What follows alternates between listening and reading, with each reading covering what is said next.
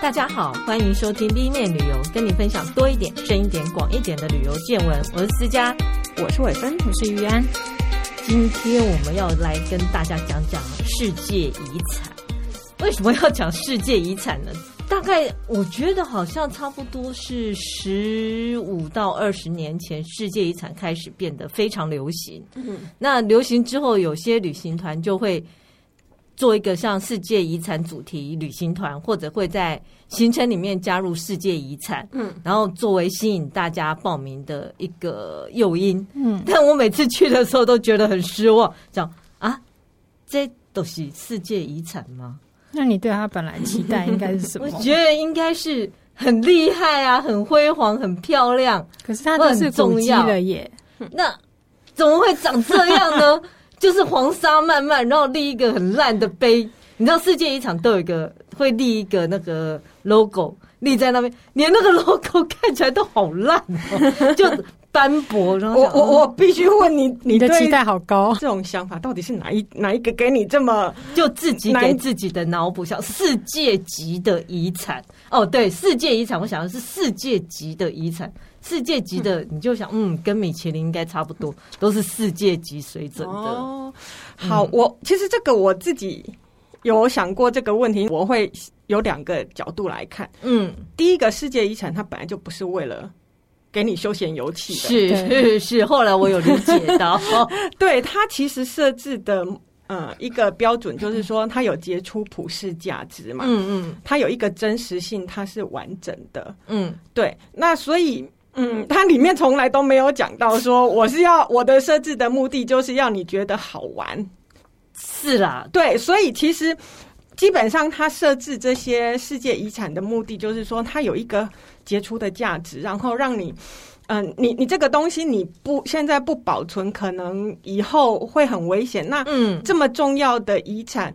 对于后世的人来讲，你现在不保留有点可惜，很可惜啦。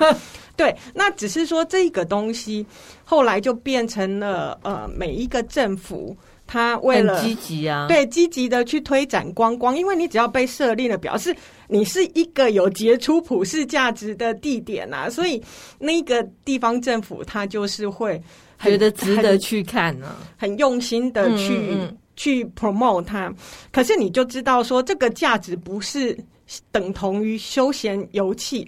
好，例如来说，嗯、呃，像加拉巴哥群岛很有名，嗯，它就是因为达尔文在那个地方，他发现了那个，就是他用这个地方，进化论，对，他用这个地方的发现去，呃，产出了他的进化论。嗯，那它的价值在于说，它上面有这些。就是说，因为被隔离而很特别的这些鸟类，对。可是今天他，你你你就一个小岛的价值来讲，你去，我就休闲旅游，我去这个小岛，它不见得会有漂亮到让你觉得说，我知道了。其实要有一个很赞的解说员，对。嗯、如果他可以讲的天花乱坠，我就会觉得哦，美败美败，也也不是天花乱坠，就讲得很。讲的很好，对，事事实上也不一定要解说员。你其实，在去之前，你先了解他的背景，对，因为你我脑叶的心肝呐。解说员，那如果没有的话，我觉得呃，世界遗产这个东西，你就真的没有必要特别为了它而去了。可是你知道，很多人就像宝可梦，我后来才发现，我有同学啊，因为宝可梦有一个图鉴。呃，其实我们家小朋友也会，他们都会想要收集满，嗯，贴满贴纸，嗯，我觉得也有人是想要收集满世界遗产这个东西，所以它它好不好玩就不重要了，是，就是我就是要去，然后算重要。我去过这些这些这些我都去过了。好，那刚刚讲的是一个，我觉得第二个也很重要，就是说一个个人的经验，嗯。嗯。例如说啦，像菲律宾和印尼，其实它有梯田的景观列入世界遗产。嗯、是，今天如果一个种田种了一辈子的老先生，他你你带他去看梯田，然后你就说我我这这是世界遗产很重要，所以我来看。其实我觉得他心里面会说，我花了这么多钱这么多时间来，你给我看我每天看的东西。嗯所以我觉得这是个人的经验的关系。嗯、我可能很多事情，可能像比如说，我就是住在北京，我很容易就看到北京故宫。可是我现在去到越南的顺化皇城，它也是世界遗产，它的规模就是它其实整个就是模仿呃中国的京城来设置的，规模又变小了。那他到了那个顺化皇城，就会说这什么鬼啊？对不对？我觉得这个就是有个人经验的因素在，所以还是要有一个很赞的解说员跟导游。哎，导游对，导游很重要。至少去以前浏览一下他的背景，不用不用看很多，可是看一下背景这样。对，因为我出国都是无脑出国，即便当场听完回来也全忘，就现场觉得很爽而已。所以现在世界遗产总共有多少个地方已经被列进去了？我查了一下。到目前为止有一千一百五十四个世界遗产，那这是包含自然的部分吗？自然跟文化，还有兼具自然跟文化哦。那兼具自然跟文化比较少，嗯、然后我才发现说，其实我不知道为什么以前世界遗产的公布是都会广为宣传，然后大家都会报道，嗯、但可能真的是这两年啊疫情的关系，嗯、我觉得大家就这样。默默的让它过去。其实，在今年的六月、七月之间，他们已经开过会了。嗯，然后因为去年去年他们没有开会，我真的无法理解这么厉害的教科文组织居然没有采线上开会。然后今年他们还是实体开会哦。嗯，就反正他们就是六七月开开会完之后，已经公布了今年的世界遗产，然后连去年的也一起。七月底的时候公布。对，嗯，然后去年跟今年加起来，他就又公布了三十四处。嗯哼，嗯，啊，就是这两年新增的地方。去年大概是十九个，今年是四个。嗯，那你知道要申请世界遗产，你要准备很多资料嘛？我说这个政府如果要申报申遗，嗯，因为台湾最喜欢申遗，其实完全不可能，因为要签约国，而且必须是联合国会员，要联合国会员。但你申遗的话，你准备很多资料之后。据说大概要五年时间的审核才会公布说你适不适合。对，但这两呃最新的世界遗产里面呢、啊，有几个我觉得还蛮有趣的是，呃，就是日本安美大岛、德之岛、冲绳岛北部跟西表岛。因为我昨天才听到伟芬说，嗯，这个地方的人想要盖水坝，安美大岛，对。对，是水坝，不是是河堤，嗯。然后可能会破坏这个景观，海海堤啦，海堤，然后它的那个海就会减少它的海沙滩的沙量。对，我觉得有时候像这种很有可能下一明年 它就被列为濒危世界遗产名单。对对，因为它在那个呃申请到它正式被认可，那其实就还蛮长的。对，所以谁知道结果中间发生了很多事情。然后今年跟去年有几个还蛮有趣，比如像说是欧洲有很多国家有一起一起申报世界遗产，是那个温泉水疗 SPA 区，然后比如像英国的巴斯啊，德国的巴登巴登。啊，对，捷克的克罗维瓦里，其实因为我去过那个地方，嗯，然后这些有一起被列入世界遗产，嗯，然后还有一个是意大利帕多瓦的湿壁画。我会提到是因为我最近在做一本书，然后里面一直提到这个地方，这个地方就是有很多古迹啦。嗯、然后湿壁画大概是十四世纪，其实也是蛮值得一看的。嗯，还有秘鲁的太阳历天文台，我这个也还蛮好玩。印度还有一个湿婆神庙哦，我觉得是还蛮有趣的，可以去看一下。我也很好奇说，说其实为什么当初会有世界遗产这个东西？嗯哼。然后才发现说啊，原来是大概半个世纪前，然后大概一九六零年的时候，联合国有为了拯救埃及的有一个叫努比亚计划，嗯哼，就是当时有一些是他们要盖亚诗文水坝，嗯，然后你要迁村或者迁神庙，然后他集结联合国就集结各国之力去做这个工程，花了大概二十年的。时间才把它完成。不过这中间，联合国教科文组织觉得这是一个很好的范例，嗯、就是我们可以集结世界各国的专家啊、知识啊、能力，去一起把这个人类最重要的遗产保留下来。对，所以他就决定在一九七二年发起了一种叫做《保护世界文化和自然遗产公约》，它是呼吁联合国会员来签署。嗯，那愿意签署的人之后就可以提名世界遗产。他就可以对，所以因为台湾不是，所以永远无法申遗。然后这个世界遗产的话，就像伟芬刚刚讲，它要有普世杰出价值啊，它要完整性啊，它要在自然、文化、历史都是对人类有贡献的，然后值得保存。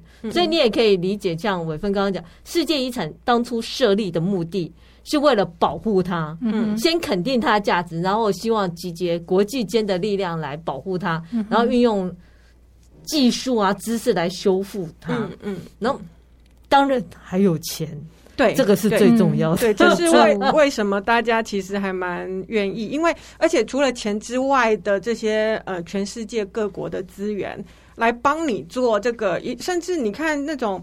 有一有有一些国家，它就是考古的人力与知识，对，像埃及呀，就是没有这么好。对，那它是必要有一些国际的力量来帮他。对，但还有一些国家是比较有政治动机啦。对对，像泰国今年有个公国家公园被纳进去，哦，其实我看到名单是蛮惊讶的，因为那个地方他们已经抗争了很多年的土地正义，因为克伦族人住在上面，哦，他们为了把他赶走。就去做了这件事情，去申请世界遗产，因为他申请了世界遗产，他就理所当然可以把他们赶走。为什么？他们本来是保护那里，他认为他要保护那里，可是他们从来没有理解克伦族人的生活方式是什么。嗯，然后当时把他们，呃，我我必须用“赶”这个字，把他们赶下来。其实有一些协议，但是他并没有按照那个协议对他们做了任何的。合适的安置，哎、欸，这个我蛮惊讶的，因为大家知道那个澳澳洲有一个乌鲁鲁，对，就是西澳的那一个，那其实它也是一个原住民居住争议的，就是那个大石头嘛，对对对，那个呃，像现在是完全被禁止到里面去，因为当地的原住民那是认为那是一个圣山，嗯嗯，对，因为我记得也不能攀爬，不行不行，然后还记得一个，如果你在现场拿到小石头带回家，你会厄运一辈子。对，所以 所以他基本上是有一个，就是说，呃，原则还是蛮尊重在地的一个文化。那个文化不是说你你你一个目前掌权的国家，而是你呃曾经居住那在那里的原住民。那很有可能是联合国教科文组织这两年有点。力道不够，对，也也是有可能。嗯、所以看到那个名单上去的时候，我是是蛮傻眼的。对，嗯嗯嗯。其实有很多名单，你都会想，啊，哦啊，好吧，那反正这个是因为他们有组一个委员会嘛，嗯嗯、所以其实是委员会一致同意选出来的。嗯、所以也许那个委员会，因为他好像是每两年改选。所以他们的标准会没有那么一致，嗯，但是有可能是因为自然遗产，它可能有它申请一定的门槛，也是过了那基本门槛，它并不像说澳洲那个是有原住民信仰在里头。啊，我知道，有可能这个纯粹就是一个生活的范围。我知道，因为那个呃，西澳的那个呃，乌鲁鲁，它是双重遗产。所以他是把那个文化遗产纳入在里面，所以对，所以这一个呃，玉安讲的泰国这个，他只有申请自然，并没有把文化的部分并进去。OK，好，这个 sad 那个问题还有得吵。是，不过我们也，比如像说，呃，我刚刚提到说，呃，世界遗呃。教科文组织后来组，因为那个公约之后，他就组成了世界遗产委员会。嗯嗯，然后所以他们，我们就提到最早第一批，最早第一批的世界遗产是在一九七八年公布的，在那一年啊，他也公布了他的那个标志。所以你如果去世界遗产，其实我。我自己觉得啦，我很建议，如果你真的去采访世界遗产，嗯，你不妨就站在标标志的旁边照一张相，我觉得这样就很赞。然后这后事后你就可以累积说，你看，你看，我有好多有插到，对。可是你们会特别为了世界遗产去，一定一定要去那个点吗？嗯，因为我好奇，所以你会去。凭什么？所以我就去。所以你是到了那边顺便去看一下，还是你会刻意安排去？我也许会刻意安排，嗯、因为我很想知道凭什么。哦，对，我是一个对凡事质疑的人，嗯、就看你凭什么，所以需要解说员。好，嗯嗯，希望各国要设立解，多多重视解说员的工作，解说也是很重要啦。对啊，讲个故事给你听就不一样。嗯、是，所以第一，对他们当初在公布世界遗产这个标志啊，是一个大大的圆，然后里面的 logo 是一个圆，里面有一个是呃。菱形，嗯，菱形其实代表的是人类的智慧、人类的工艺，嗯，还有人类的一些启发。嗯、那圆形的部分代表的是自呃自然界的呃自然界的保护，嗯，对，所以他们两个合在一起，然后最外面那个是我们要保护它的意思。嗯，你说最外面是一个圆的还是一个？最外面，因为它大部分是刻在一个圆形的东西，对，对，然后里面是一个小圆，像、嗯、呃中间有个菱形，那、嗯啊、小圆代表的是自然，自然的赠礼，给我们给大自然给我们的礼物，然后最外面那个圆是我们全世界要一起跑保护它，所以小朋友这个不是鱿鱼游戏哈，这个是 是世界遗产的标志哦，哎，那个其实。我那当初看到这个标志，我还蛮惊讶，我就说：“哎、欸，很接近中国人讲的天圆地方。”哦，OK，对，呃、是有一点。其实它也是有点，就是人类跟自然要就人文跟，我觉得它就代表人文跟自然遗产。对。然后第一批世界遗产啊，其实有十二处，就像伟芬刚刚讲的，就是厄瓜多的那个达尔文达尔文发现进化论的地方。嗯。然后还有像美国的黄石公园呐、啊。然后塞西尔，然后伊索比亚，大概是这几个地方，大概就十二处。嗯，跟后面我觉得很有趣的是，他其实一九七八年公布，可是他一直要到两千多年后，嗯，不是两千多年，我是说西元两千年，西元沙丘看完了吗？看完了，西 西元两千年，大家才开始慢慢的重视它，可能也是旅游。慢慢的兴起，然后就觉得这是一个很好的话题，嗯，然后大家也都觉得生意很重要，就像之前讲，你又可以拿到钱，对，然后又可以做宣传，何乐而不为？所以大家都拼命的申请，嗯。可是我们今天要提到的是，是这遗产委员会哪有这么简单？总是有人考试会考不及格，饶过你，你敢给我申遗，你就给我好好保护。嗯，所以它同时有一个叫。濒危世界遗产名单，哎、欸，所以它是就是你入了这个名单之后，它其实会有一段时间，还是它每年会去检查它的条件是不是符合原本申请的状态？它其它其实每年都会去看，嗯，然后或者是有人不爽去通报他，哦，然后他就会去看说，哎、欸，隔壁老王对他做错事了，嗯，所以我很建议泰国那个叫那个库伦族人找一个厉害的人去告。克伦族，哎，我觉得这个问题还蛮严重的，因为权力不平等，对啊，对啊，不对等。因为只要有人去举报，我觉得他们就会接受，然后会去好好的检视它。像濒危世界遗产名单，就是一群明明 享受世界遗产的援助，然后最后可是当地民众可能不是这么想，然后最后就给他弄得很危险。嗯，他目前全世界大概有五十二处。嗯，然后像你知道，威尼斯也是其中之一。嗯、对，但是因为淹水还是游客太多，游客太多，对、嗯，所以他会警告他。呃，其实威尼斯不是濒危名单之一，是世界遗产委员会警告他：你要是再不禁止游人进驻，我就把你放到濒危世界遗产里面。嗯，他就吓一跳，所以他就公布。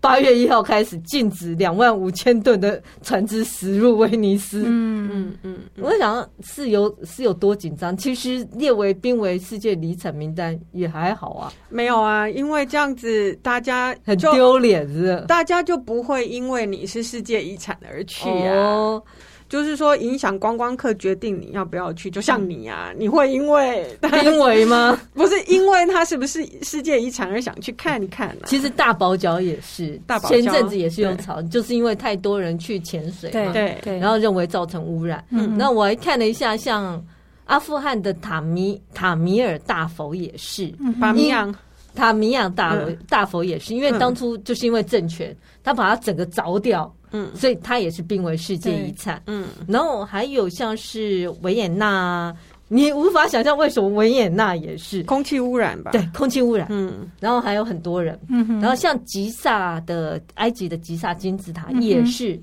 其实一样也是空气污染。这样游客太多，嗯，所以有些你会觉得很吃惊。然后还有像复活节岛，它是海平面上升，所以也是，嗯，所以你看，所以你有不想做，所以他的。理由就是说，呃，有可能天灾人祸都会影响到这个世界遗产存在的价值，因为当他们在申遗的时候，他们都有一个理由嘛，对，就列出我为什么为什么为什么。可是现在的这些外界的或者是人为的影响到他当初申遗的这些理由，嗯，他就会把它放到濒危世界遗产名单里面，对。然后当然也有人就顺利的脱。不是脱移，是脱离濒危世界遗产名单，就再回到名单上。对，比如像说吴哥窟啊，吴哥窟不是吴哥窟，我们要尊重，要讲吴哥。对，谢谢。因为吴哥他花了三年的时间建立一个法律保护。它的边界跟缓冲区啊，然后让这个地方，尤其之前有内战，对，其实对它造成很多很多的伤害。可是因为他花了时间去整个处理，然后设立委员会或怎样，所以最后吴哥就顺利的脱离这个名单，又回到世界遗产名单里。然后还有像科隆大教堂啊，科隆大教堂，我就有时候也觉得作为世界遗产也是尴尬，就像台湾。也有很多人，就我家住的房子，居然被列为什么需要保护的古迹，我就不能再整建了。对，然后周围都要保护。科隆大教堂也是，因为它周围有人想要盖房子，会影响到它的景观或者是结构结构。对，所以因为它可能，呃，我记得那时候很像是，嗯、呃，周围的大楼太高了。那它会对地基产生影响。那科隆大教堂本身又很大很高，是你地基一个不稳定，可能很危险，就造成坍塌嘛。对，然后他把它放进去之后，科隆市政府就吓得要死。吓得要死，他就说：“好好，我设立缓缓冲区，然后所以就没事。”嗯嗯，那很好啊，这就是设立那个世界遗产的原因，的目的达到了。而且老实说，你列入濒危世界遗产名单，因为有些是自然的问题，对，有些是人文的问题。比如像如果是人人力破坏，他就会去警告那个政府，然后政府就会吓得半死，赶快做。但如果是自然的，他其实会。其实只要放进去，他都会集，他希望都是集结更多的专家学者去好去协助修复，或者让它恢复到原有的价值。嗯，难道也会给你钱呢？啊？嗯，可能钱没有放在世界遗产多吧，不然大家在下什么呢？我是没有查这一块啦。有啦，他有，他有，他有金额，一样他会给你经费。对对对，我是没有我。做了一些研究，但我没有研究出他到底会给多少钱。可能会根据他需要的状况，对对对，去做分配。是，然后很好很好笑的，我有看到有，你知道，全球只有三个地方从世界遗产变成濒危世界遗产，最后被踢出世界遗产，那是哪三个？表示是都没有努力吗？嗯，表示他们不爽，他也不想变成世界。他他就跟跟联合国说：“我不想努力了。”对对对，阿姨，我不想努力了。最早的一个是阿曼，有一个是阿拉伯羚羊保护区。嗯，其实因为这个羚羊很重要。嗯，但我觉得阿曼也是很好笑。他他是一九他一九九四年被列为世界遗产，可是到二零零七年就被踢出去，因为阿曼自己居然就是。大幅的缩减它的羚羊保护区，本来大概呃，它缩减九成，所以只剩下百分之十。哇，它缩减九成，它到底在想什么？对不对？不是，那它呃，缩减的目的是什么？不知道，开开发吧。嗯、所以要盖房子吗？有可能，你完全无法理解他为什么要那个。我知道了。世界遗产给他的钱不够，不够多，对，所以他要做别的。然后再加上，其实这些羚羊被偷猎的非常严重。嗯，等他二零零七年真的从世界遗产算毕业吗？嗯，应该是被退学，退学，退学之后，他只剩下四对羚羊有繁殖能力。天哪，好惨，好惨。对，我想，好，你狠。那来看第二家，第二个好笑的。不是很好笑了，我我大概可以理解他在想什么。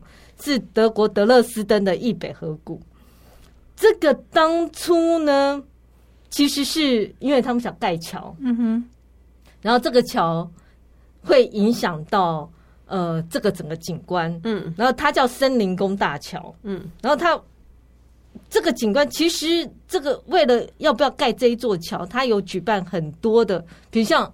环境保护也是一个问题嘛，嗯，比如像台湾其实也是面临这样问题，我们是要保护自然景观，还是要为了人民人民的方便？因为的确没有桥，他们要怎么过？他以前可能要呃绕很远，爬山涉水，然后绕很远过去。可是因为这个桥，他们举办了非常非常多的协调会议，甚至于在二零零五年还举办了公民投票。嗯嗯。可是好笑的是，他并没有说，如果我们盖了桥。这个世界，我们可能会被世界遗产退学。嗯哼，总之，最后他们就真的被退学了。那桥也盖了，就是对对对，桥也盖了，嗯、而且二零一三年就启用了。反正我想说，他想要退学就退学了。嗯嗯嗯，退了就干脆盖了吧。嗯，也是有趣啦。但、嗯、这个就是真的，呃，当你变成了世界遗产之后，其实。不见得就没事，它其实是更多纷争的开始，因为事实上就是它会影响到呃，里面居住的人也是问题。他们有一些就像玉安讲的这个，对，还有刚刚的案例，就是你当地要把里面的人赶走啊，或怎样，当地人的利益和所谓的保护这件事情是会有冲突的，方便呐、啊。嗯，然后我是是背后隐藏着什么？还有像像那个安美大岛，对，那个就是他要盖他的，因为是台台风会、嗯、会影响他们的一个房屋居住的安全，嗯、所以他们想要盖海堤。嗯，对，可是海堤又会影响自然生态，那这中间就有很难完美这样。是，而且我其实我之前去加拿大参观，他们叫图腾柱，嗯。我觉得他们的概念很有趣，是因为他会觉得，我们都觉得要保护图图腾柱，因为图腾柱，呃，可能有很很有历史或很漂亮。然后我看到的时候，它是放在户外。那时候我就问解说员说，放在户外很危险，你应该放在室内保护它啊。然后他说，没有啊，因为图腾柱它的产生就是它终究要毁坏，这是它的命运。我想，哦，它设置的一个目的，所以。当然也会有很多人讲说，所有的建筑物设置的目的终究会毁坏啊。嗯，那后代的人就是要用不断新的文明去取代它。嗯，所以你就会对遗产跟现代这个中间要如何取得平衡，就会觉得很。可是这个问题蛮大，就是说，到底历史古迹要不要被保留下来？对，那保留下来原因又是什么？嗯，其实就是。在我的看法里面，就是说你保保留，因为因为是一个是嗯全球化非常严重的时的世代，现在，嗯，那其实我们的呃审美和制作，嗯。到越来越趋一致化，像我们现在盖出来，世界各地的房子也都长一个、哦、因为一个样，因为传播很迅速啊。对，科技也变得嗯一致化了。嗯、对，所以你你对于那些我该盖什么样适合我们的房子，或者是我们居住，或者是我们呃当地风土的这样子的一个物件，嗯，其实越来越越少了。嗯、这是为什么？嗯，这些东西必须被保护。其实观光很重要。好，嗯，我们其实也是想要去各地看大家不一样的东西、啊、不一样的东西啊。对，对然后更其实今年呢、啊，第三个。被退学生出现了，你看过了这么多年，其实世界遗产这么多年也只有三个退学生，第三个退学生就在今年发生，嗯，是英国利物浦的海事商城，嗯，为什么呢？一样都是开发计划来破坏它的真实性跟完整性，因为就像当初讲，它的标准里面就你要有杰出的普世价值，嗯，然后你这个东西也要真实，嗯，也要有完整性，它但它都破坏了。然后我还看到 BBC 有很多文章都在讨论这件事，因为他们当地的人大吃一惊。嗯，没想到我们真的，没想到他真的当真会做出这么严厉的处罚。就像他们投完票发现，天哪，我们脱欧了。对，那我就说代志，结果一切来不及。嗯，我倒是没有看过有被因为你知道留校留校查看是还有机会，被退学要再申请进来，应该会更困难吧？所以他们留校查看的名单也是每年重复审议，然后确定 OK 的就让他回去这样。对，他有观察期，比如说啊，这是行为恶劣，我要观察两年、三年。没有，因为我看有些放在上面超久的，嗯，像他们还有图卡纳国家公园，我因为我去过那一次。它的确是非常漂亮，但我觉得肯亚政府没有能力去保护它。它是一个很神奇的地方，因为它是人类最早的的发源地。嗯，然后里面的你如果去过那个，我很建议大家都去看一下。所有的沙石都不是你认为的沙石，都是矿矿石。嗯哼，因为经过了它历史太过悠久。所以你看到是很细很细，比如像水晶沙或者各式各样矿石磨成的沙沙粒，然后超天然的，而且在那边的人至今都还吃上空。嗯，就像我前面讲，自然界会对它造成损害。嗯，因为它会随着呃历史随着岁月，然后越来越呃会有一些更动或怎样，所以它就一直放在濒危世界遗产名单。我觉得它。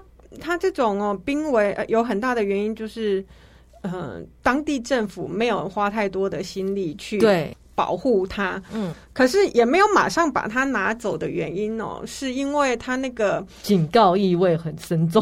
对，因为你拿走了，其实更没有能力去说要求当地的政府说你要做保护。对，所以我觉得它放入濒危的的意义是说很危险喽。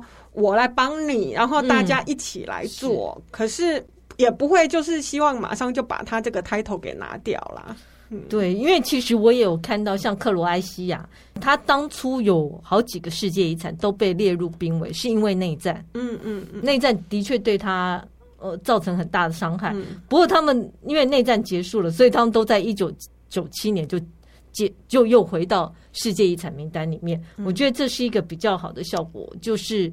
当然，什么哪一个谁被列入濒危世界名遗产名单，媒体就会大为报道，大家就会注意这个问题。对，我觉得也是一个很好的方式啊，叫大家提醒。对，嗯。那另外，我觉得有一个我想提醒一下，就是世界遗产现在还有另外一个项目叫做口语和非物质文化遗产。对，其实这个东西更濒危。嗯，我觉得它在嗯，它它指的是什么呢？口语的部分就是大家可以知道戏曲的部分。嗯，表演演出，其实现在很多传统的戏曲类的都是传承是没有人的，这些东西还不见得说有一个有形的东西。在那个地方，嗯、你通常都是你呃传承的人没传承的人没有了，它就消失了。嗯、所以呃，口语和非物质文化就更容易不见。那包括了像祭典，嗯，呃，祭典现在很多祭典其实很多地方的祭典是把它当成了一个观光化来处理。是，可是事实上，很多那种传统的意味的东西是没有被保留的。嗯、然后还有一些像是。呃，非物质的就还有像织物的技术，编织编对那些其实也也很大部分承载了他们文化的记忆。嗯、那这个东西也是技术没了就没有了。你知道我最近在做砖这本书啊，做了以后我就觉得最好的工作就是做砌砖工人，因为这是一个唯一无法用机器取代，至今也没有机器人可以做的工作。但砌砖的技艺。流失很严重，嗯，因为砌砖其实有很多砌法可以呃堆堆叠出花样，嗯，但因为现在有些花样那时候很漂亮，但要花很多时间，当代就没有人要啦，对，然后就再也没有传下来了，对，就类似这样，嗯、像木木工也是啊，是啊，其实美丽的木雕现在越来越少了，因为需要花时间，然后又会风化腐蚀，嗯，对，这些东西就更不容易保留，嗯、就只能留在记忆里。他要怎么办？不然就用 YouTube 用把用各种方式先把它记录下来，嗯，数位的方式那是一个方法。因为你也不能强迫有人啊，我知道了，你就说去学的人给你一百万，有 其实就有人去学。其实那个保证有工作一辈子。现在的口语和非物质文化遗产是每几年，嗯，他们会公布一呃一些名单出来这样子。对，那这个也是他们同样用呃之前保存那些呃自然或文化遗产的方式啦，就是说。也是给你们一些经费，然后也有一些技术专家的那个。对，那我要看你们保护的程度，这样子。嗯，嗯，建议还是去看一下，因为我发现 为什么我建议？因为你开头那边说。黄沙一片，有什么好看？因为感觉如果大家去看政府那个地方政府府会更重视，嗯、然后可能就会哦，好了，我们也是给 gap 保保留一下，保存一下。我觉得你最不适合的职业叫考古。你说我是历史系，对，他念历史系，不要这样。去了就说哎，一片黄沙，没什么好看，走了。因为你知道历史系念到最后就，就我也很赞同。人是要往前看的。其实我觉得，这样我对世界遗产这个题目就蛮无感的，就是它是不是被列到世界遗产，我觉得这不是很重点。但是如果你到现场，你听到这个建物或是这个地形、这个呃文化遗产的话，你听到背后的故事，你听到他们是怎么把它保护下来的，这个国家是怎么做的，那我们回头想一想，我觉得台湾也不是永远进不了。就是无法去申请，是就是我们回头想想，我们是怎么对待我们即将消失的文化跟建物？嗯、我觉得这是相对比较正面的观察啦。嗯、没错，嗯、就说出他们的过失很重要。嗯，对，好好的把故事讲清楚，然后大家就比较能够认可你。对啊，嗯嗯。那如果喜欢我们的节目，请在各大 Podcast 平台订阅我们。或到脸书、IG 按赞，追踪分享给你身边的朋友，谢谢喽，谢谢大家，谢谢，拜拜。